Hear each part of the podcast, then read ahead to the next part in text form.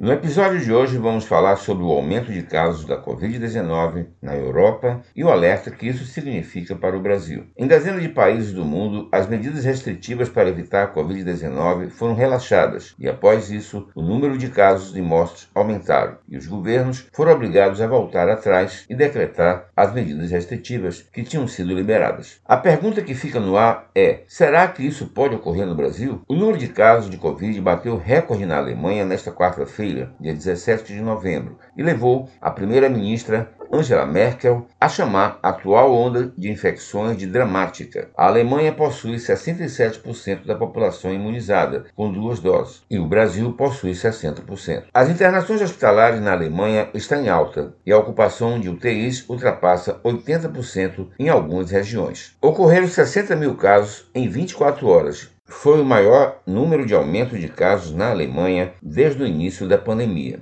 E assim como no Brasil, a primeira-ministra alemã decidiu que todos devem tomar a terceira dose. Os pesquisadores do Observatório Covid-19 da Fiocruz afirmam que, definitivamente, a vacinação descolada de outras recomendações não farmacológicas não será suficiente para determinar o fim da pandemia. A Bélgica, Irlanda, Suécia, Dinamarca, Eslováquia e República Tcheca aumentaram as restrições. Na França, o governo já fala em uma quinta onda de Covid. Na Suíça, as hospitalizações e as UTIs chegam a cerca de 75% de ocupação. A Irlanda e a Bélgica pretendem retomar o home office e impor um toque de recolher a bares e casas noturnas. A Dinamarca, uma das primeiras nações europeias a retirar todas as restrições, vai retomar a obrigatoriedade de seu passaporte sanitário e medidas restritivas. Diante desses exemplos, em outros países, é preciso que os brasileiros que ainda não estão imunizados compareçam aos postos de saúde, para que não ocorra no Brasil um novo aumento de casos de mortes, obrigando os governadores a tomarem mais medidas restritivas. Atualmente no Brasil, 21 milhões de pessoas não retornaram